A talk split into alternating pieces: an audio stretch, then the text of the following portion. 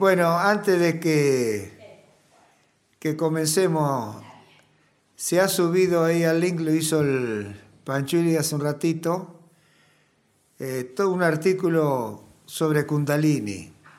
Cuando tengan ganas lo leen, anoten algo que les llame la atención para, si hay duda, después lo charlamos. ¿Está del año 21? Sí. Es un artículo que yo he subido ni me acordaba. Bueno, como tantas cosas. Pero es fundamental tratar de entender lo que significa. Eh, a lo mejor hoy tendría que hacer algunas aclaraciones más, pero bueno, ustedes lean primero eso y después vemos qué hacemos. El asunto es que todo esto que nosotros hacemos viene, digamos, de una de un pueblo o varios pueblos antiguos cuya interpretación de los idiomas nosotros estamos lejos, año luz, de interpretarlos correctamente. Y aunque haya buenas traducciones, nos pasa como a nosotros hoy en la actualidad. Se incorporan diariamente o tiro a tiro algunas palabras nuevas, conceptos nuevos, a veces en forma de otros lenguajes extranjeros, y a nosotros que somos más o menos adultos, ya nos cuesta entender, interpretar esos significados. Entonces todo, como quien dice, se va trastocando. Y así es que esta práctica, bella y extraordinaria para Oriente, acá se la interpreta totalmente dada vuelta. Dada vuelta en el sentido de que verdaderamente allá es norte y acá es sur, y si allá es oriente, acá es occidente. Eso no se tiene en cuenta, pero está significando cambios notorios en los movimientos de la Tierra, en sus meridianos, paralelos, etc. En su influencia con el universo o lo que uno llama cielo, las estrellas, etc. Entonces, si nosotros queremos practicar, yo diría esa ciencia, para mí es una ciencia llamada yoga en cualquiera de sus órdenes, tenemos que reinterpretarlo a nuestra manera. Y obviamente ya sea la parte física como gimnasia, que es extraordinaria, nunca la vamos a poder hacer, honrosas excepciones que puede haber indudablemente, como la hacen ellos. Una porque su cuerpo ya está diseñado y por lo tanto se adapta fácilmente a esos tipos de movimientos. Tienen su propia cultura, atmósfera, etc. Tenemos que tenerlo en cuenta. Y hoy en día, indudablemente con esta aceleración del tiempo que se ha sufrido, que se está sufriendo, nosotros tenemos que seleccionar nuestras necesidades, adaptar todo eso precisamente a ellas y cada uno trabajar practicar. A esta altura, desde hace unos años esta parte, fui declinando la parte física, no porque no sea interesante e importante, para darle trabajo a otro músculo, el cerebro. Porque es necesario que como occidentales nosotros podamos interpretar correctamente la vida exterior, comprender cómo esa vida exterior es nuestra base, nuestro sustento, y de ahí establecer un puente con todo aquello que nosotros decimos inconsciente, que ignoramos poseer y que por lo tanto entonces crea los conflictos que terminan esto que nosotros estamos viendo hoy a nivel mundial. No solamente me estoy refiriendo a la Argentina, Sudamérica, sino que todo el ser humano en el globo terrestre o en la madre tierra está sufriendo cambios. Y estos cambios, como vemos, son totalmente violentos y mal. Pero dejemos a los otros que nos tiene que importar, sí como seres humanos, como hermanos, como ustedes quieran, pero nos tienen que importar mucho más lo cercano, aquellos que vivimos constantemente, diariamente. No podemos desconectarnos porque la televisión, los medios informáticos, lo que sea, nos mantiene conectados al instante con todos los puntos de este planeta. Y nos damos cuenta entonces, si al menos queremos racionalizar verdaderamente, que estamos prácticamente desconcertados, desconectados y en guerra. Esa guerra, esa desconexión está interiormente, si no, no acontecería.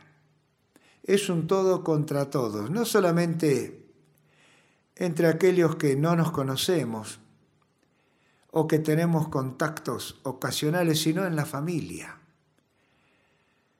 Y ustedes ven lo que pasa diariamente en las familias. No hay piedad, hay una desunión, un desamor.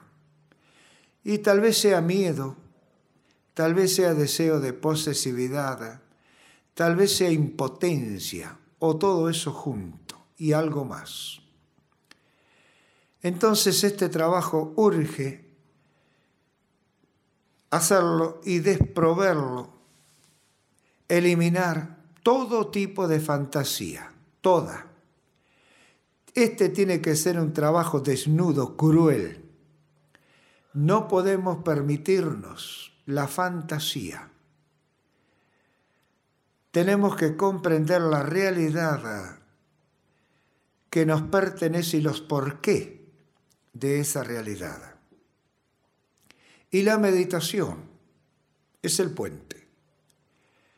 La meditación es el camino que nos permite conectarnos desde afuera hacia adentro y desde adentro hacia afuera. Nos permite reencontrar los por qué.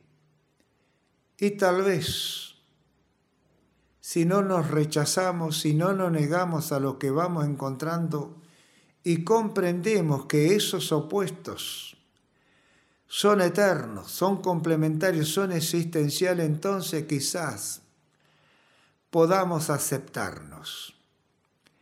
Y si ese quizás nos permite poco a poco aceptarnos, volveremos a renacer He observado, y tal vez ustedes que tienen persistencia en esta práctica, qué poco dura la gente. Cuando mejor pinta desaparece. Cuando ese mejor pinta es cuando la persona se está acercando al precipicio, al abismo. Y cuando eso acontece entonces, vuelve a bajar sus defensas, vuelve a temer retrocede. Y tal vez no deje de practicar, pero no va a seguir practicando de esta manera, no, va a ir a buscar respuestas que le satisfagan, que le reconozcan lo que él siente y piensa, cree, y cuando más fantasía se le dé, cuando se le den latiguillos que repetitivos se suponen que van a solucionar sus conflictos o enmendar sus heridas, etc., ahí se queda. Pero se queda también un cierto lapso de tiempo y recomienza su andar buscatorio. porque no hay conformidad y no puede haberla. En esto no puede haber conformidad consigo mismo, es decir, con la práctica, si verdaderamente no se analiza, no se investiga lo que va aconteciendo, lo que va surgiendo de las profundidades de cada uno, hasta que uno comienza por sí mismo a saber cómo estamos armados los humanos y que esto que nosotros llamamos conciencia es nueva. Es más, podríamos decir que es un brote o apéndice de la inconsciencia. Por lo tanto, entonces estoy tratando de decirle que la inconsciencia es el océano, es el universo. Y nosotros, en ese océano universo, somos como quien dice, si es el océano, un pez en el agua. Y si es el universo, quizás alguna estrella, algún satélite. Es decir, entonces que tenemos que darnos cuenta que a pesar de esa incipiente independencia o liberación que estamos logrando nos ha hecho en este planeta estar en la cima de la creación. Pero no debemos olvidar que poseemos todo lo que tiene la tierra, desde la tierra misma, sus aguas, insectos, plantas, etc. Todo eso está en nosotros. Y esa ignorancia, ese desconocimiento, nos ha llevado a cometer barbarie, exterminando especies, tantos sean minerales, vegetales o animales, sin contar la aversión que tenemos racialmente, creyendo que ellos son bárbaros y nosotros inteligentes. El intelectualismo, que es un hijo, podríamos decirlo así, selecto del consciente, nos ha encandilado, nos ha hecho creer que los otros que andan con un taparrabo o que se inclinan 300 veces saludando a esas imágenes ilusorias, pero vistas por la mente de ellos, son bárbaros, ignorantes. Graso error. Son un ejemplo todo helio viviente de una etapa que está guardada en cada uno de nosotros a fuego y que recrudecen a veces inesperadamente ante algunos que otros acontecimientos exteriores. Por ello entonces este trabajo, que es único para cada uno de nosotros, tiene que practicarse más allá de esta reunión no importa cuántos minutos, cuántas veces al día.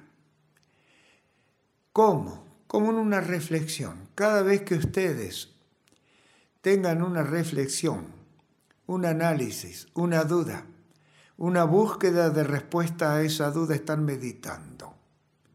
No importa que no lleguen a un resultado convincente. Si llegan, esa duda desaparece si no llega tiro a tiro, esa duda de una manera u otra les va a quitar un poco de tiempo, lo va a poner irascible posiblemente y tendrán que ocuparse de ello.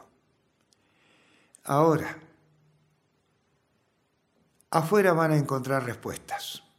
Cuando digo afuera, puedo decir en un libro, puedo decir en una reunión, en una práctica como esta, en Google, en lo que fuere. Pero no obstante tendrán que reinterpretarla para que coincida lo máximo posible con sus necesidades. Con esto estoy tratando de decirle que absolutamente nadie le va a dar totalmente la respuesta. Y si ustedes observan, quizás le ha pasado, ya no, o tal vez sí, no lo sé, uno se la pasa preguntando, que le digan si está bien o está mal lo que está pensando o quiere hacer, o está buscando, etc. Si no lo sabe uno mismo, que es el que posee la inquietud o la necesidad, ¿cómo pueden esperar que el otro le diga con exactitud cuál es la llave que va a abrir la puerta? Y sin embargo es lo que hacemos, sino de qué viven los oráculos, aquellos que adivinan lo que les va a pasar. Todo esto que nosotros conocemos y que tan buenos dividendos da, porque estamos extraviados, perdidos en nuestro propio terreno, en nuestro propio espacio. ¿Se dan cuenta lo importante entonces que es poder estar a solas con uno mismo en silencio y en quietud? En silencio, en realidad no se está. Se está en silencio porque no se profieren palabras, sonidos. Pero el diálogo es permanente, el ruido es permanente. A veces el ruido es tan enserdocedor que no podemos escucharnos o nos escuchamos a medias, a las perdidas. Cuando eso sucede entonces se acrecienta la confusión, se genera el conflicto y si lo continuamos en el tiempo enfermamos. A mí me ha pasado, sin darme cuenta y creyendo tal vez que no tenía conflicto, a lo mejor en forma directa no eran míos, pero los compartía. Y eso les pasa a uno en una familia. Quiero o no quiera, si hay tres integrantes, los tres piensan distinto. Si hay diez, los diez piensan distinto, sienten distinto, anhelan distinto, necesitan distintas cosas. Y cada uno a veces hace lo suyo, a su manera se crean, generan conflictos. Uno reniega. En fin, todo eso que conocemos. Y si somos, ya fuera por nacimiento, astrológicamente hablando o astralmente hablando, sensibles, bueno, indudablemente alguna parte de nosotros que biológicamente y herencialmente, por tanto, está más debilucha, ahí se terminará entonces de congestionar el área, la zona. Surgirá lo llamado enfermedad. Estas cosas no son nuevas y yo pobremente así lo estoy enumerando. Pero a través de los tiempos todos los pueblos en la medida en que la conciencia ha ido avanzando y saliendo de la colectividad para entrar en la individualidad, han ido buscando respuestas, enhebrando las agujas con un solo hilo, el hilo de la vida, de la existencia. Y así surgieron los primeros, llamados tal vez brujos, doctores, adivinadores, etcétera, etcétera, consultados. Y luego estos habrán ido creando seguramente monasterios, escuelas, facultades, etc. Y todo eso en cada uno de nosotros está grabado a fuego. Eso forma lo llamado inconsciente colectivo o consciente colectivo si se quiere. Quizás psicológicamente estoy expresándolo mal. Pero basta que se comprenda, alcanza y sobra. Todo esa, podríamos decir, Biblia, biblioteca, llámelo como ustedes quieran, está en cada uno de nosotros. Se hereda. Pero algunas partes de ella solamente son las que van a salir a la superficie, nos van a dar el carácter, la personalidad que se tiene, y con ello es que nosotros tenemos que enfrentar lo que nos rodea exteriormente. Se comprende entonces cuán difícil es vivir socialmente y en cultura. Y cuando digo socialmente me refiero en primera instancia, viene a mi mente la familia, aquellos más cercanos. Y cuando digo familia no me refiero solamente a los de la misma sangre, sino a aquellos que uno adopta como amigos, como vecinos entrañables, como gente que a veces, circunstancialmente, pasa por nuestra vida.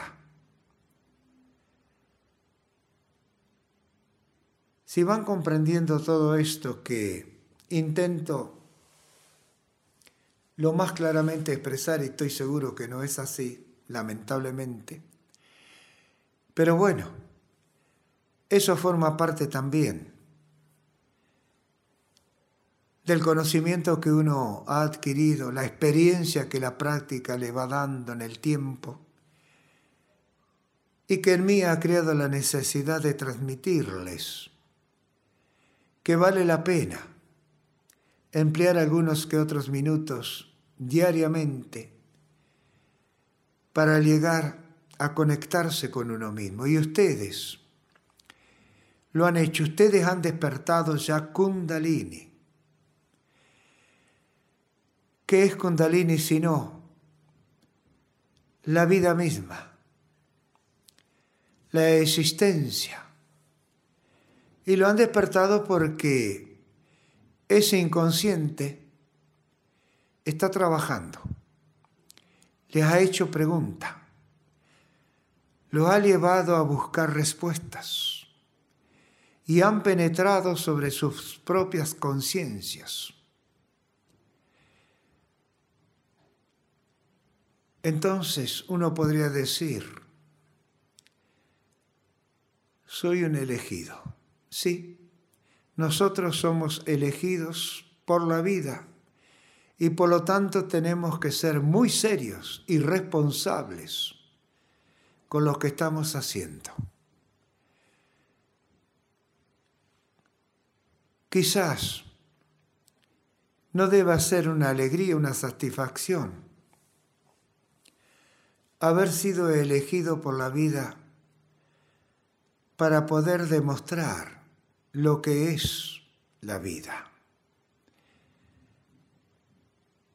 A mí me ha asustado, ya no, pero en su momento la responsabilidad de haber sido elegido para transmitir cosas que no son comunes ni cotidianas, me asustó. Porque de mis palabras dependían quizás la salud, el bienestar, y por qué no, la vida de quien me estaba escuchando.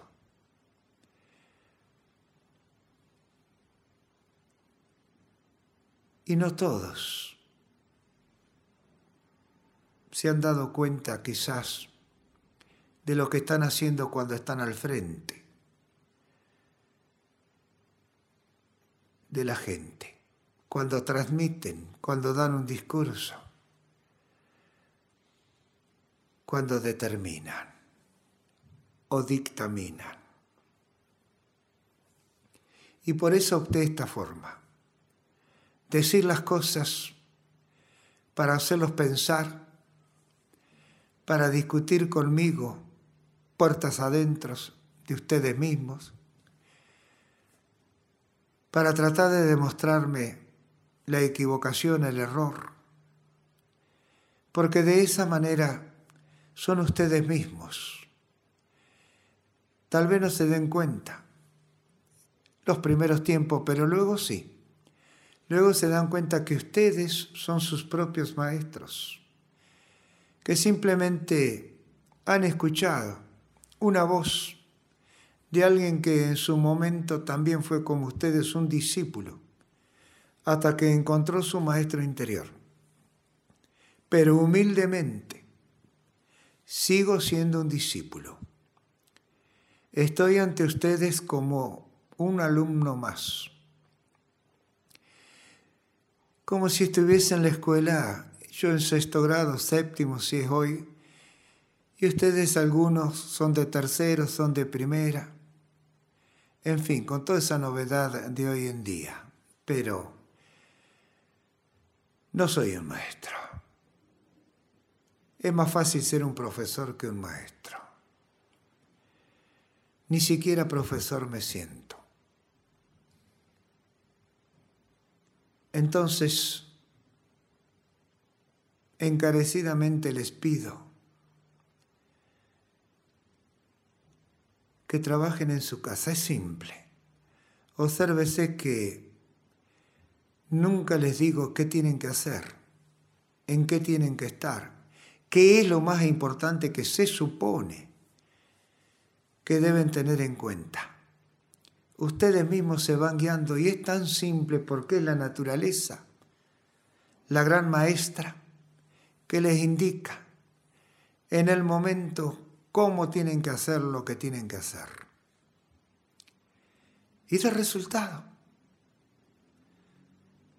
A lo sumo yo puedo indicarles algunas cosas como, por si acaso se les pasa por alto, que no deben luchar contra sí mismos, que deben relajarse, aflojarse, soltarse, dejar hacer.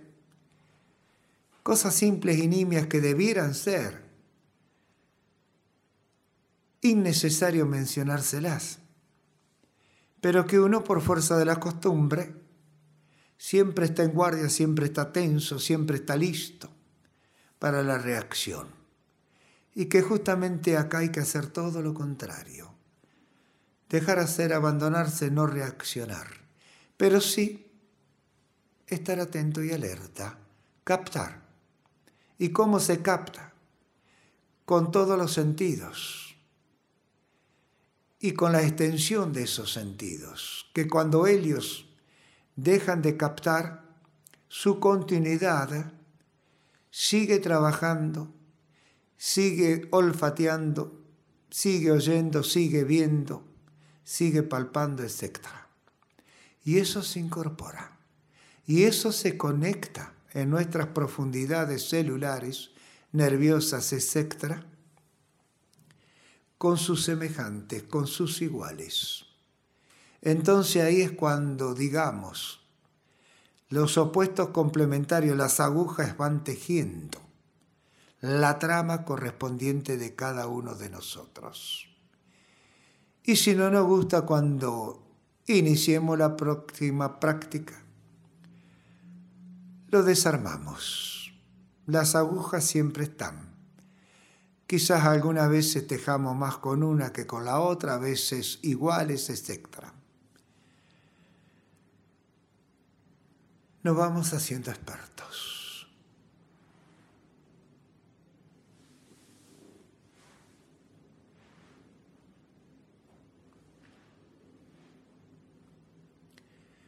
Ahora no crean que por hacer esto no van a tener tensión. La tensión es parte de la existencia de todos los días. Pero hay una tensión que es natural, Y hay otra tensión que es agregada, adquirida. Y esta tensión agregada y adquirida proviene de nuestros deseos y necesidades de cubrirlos.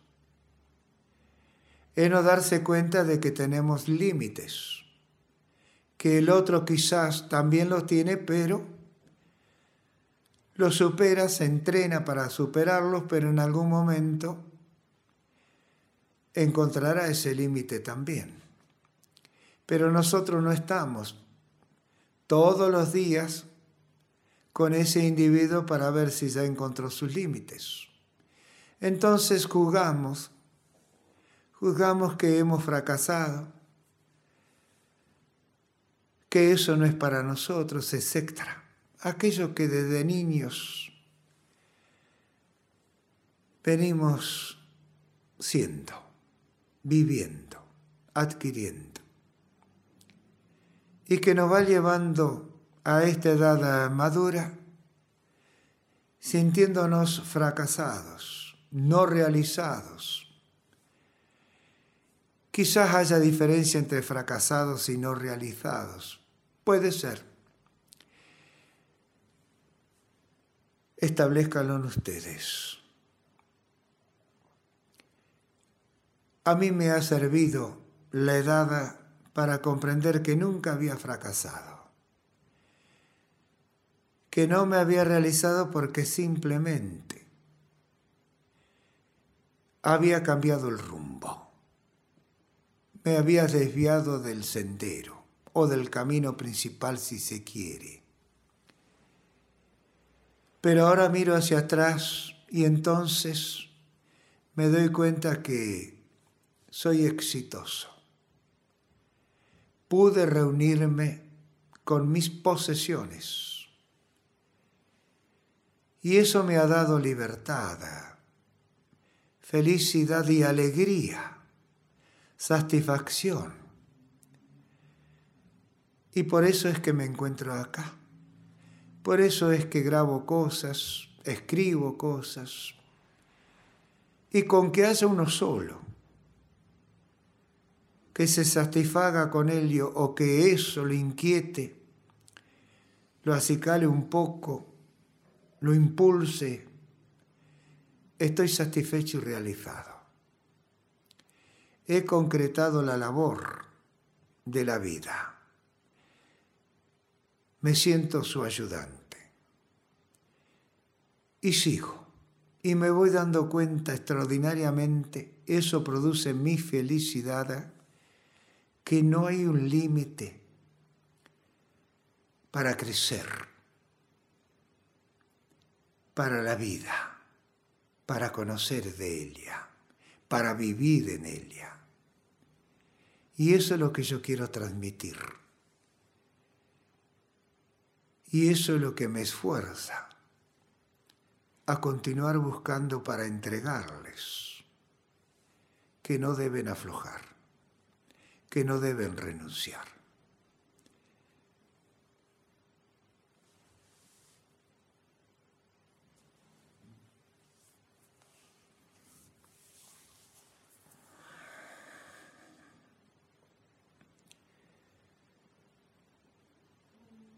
Y estén en lo que estén, por momentos,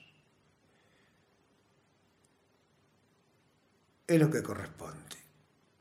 Cuando digo estén en lo que estén es porque sé que habrá instantes en los cuales están pensando en algo, indagando en algo, resolviendo algo. Y por momentos están totalmente ausentes. ¿Dónde se está en esa ausencia? No lo sé. Por eso se dice más allá de la mente. Pero ¿qué es ese más allá? ¿Dónde está ese más allá de la mente? Y yo podría decir que está más allá de la percepción de cualquier materia. Por lo tanto, tendría que decir que estamos más allá en la energía. Pero ¿qué es la energía? preguntas sin respuestas, pero que nos sirven para constatar que hay una existencia que no tiene fondo, interminable,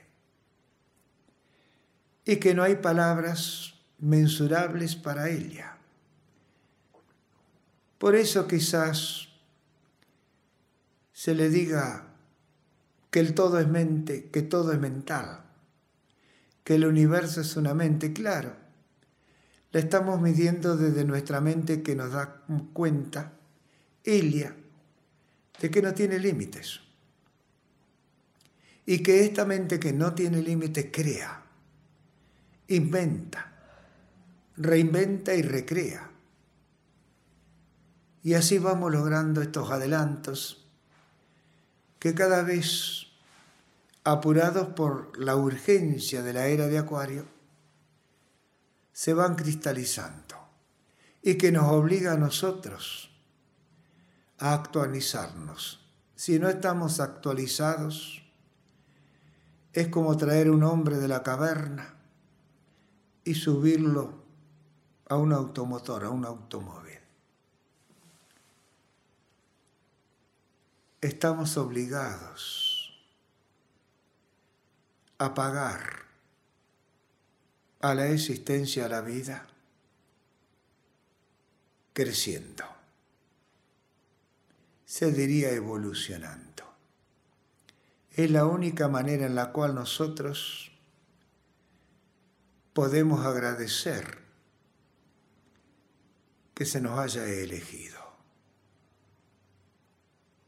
Es nuestra obligación. Recuérdelo.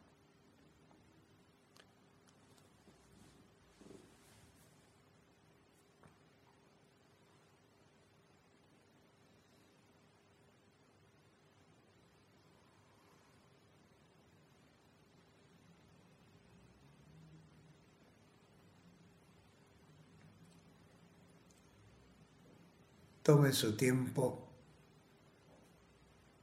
para activarse. No se preocupen si es poco o es mucho a criterio de ustedes porque no van a poder consensuar con realidad el minutero porque estamos en otra vibración, por lo tanto en otro tiempo, en otro espacio, en otra dimensión. No me gusta usar palabras que pueden llevarnos a la fantasía. Ya dimensión es una palabra que puede hacer que nuestra mente se nos escape, se nos huele. Por eso es que soy bastante ordinario para hablar en esta práctica.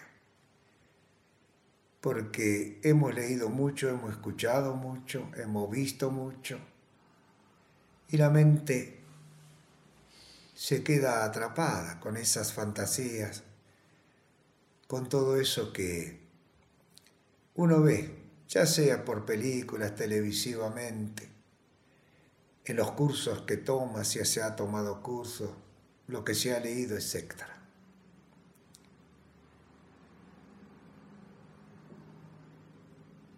Permítaseme ser bárbaro.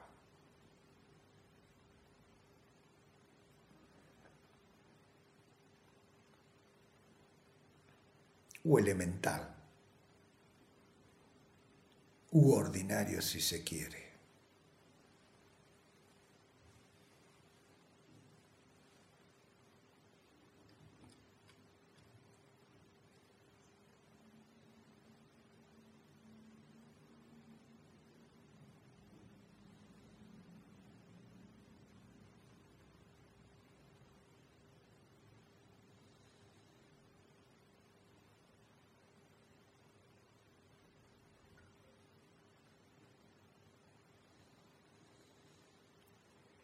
Si están conforme,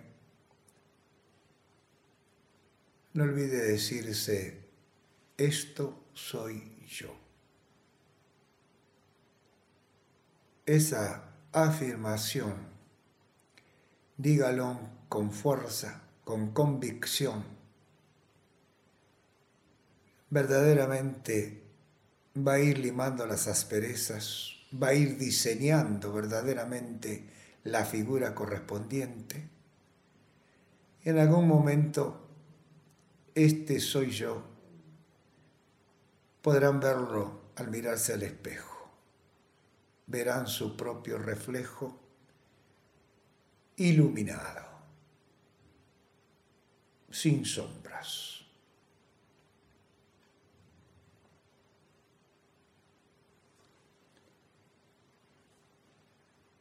Cuando eso ocurra,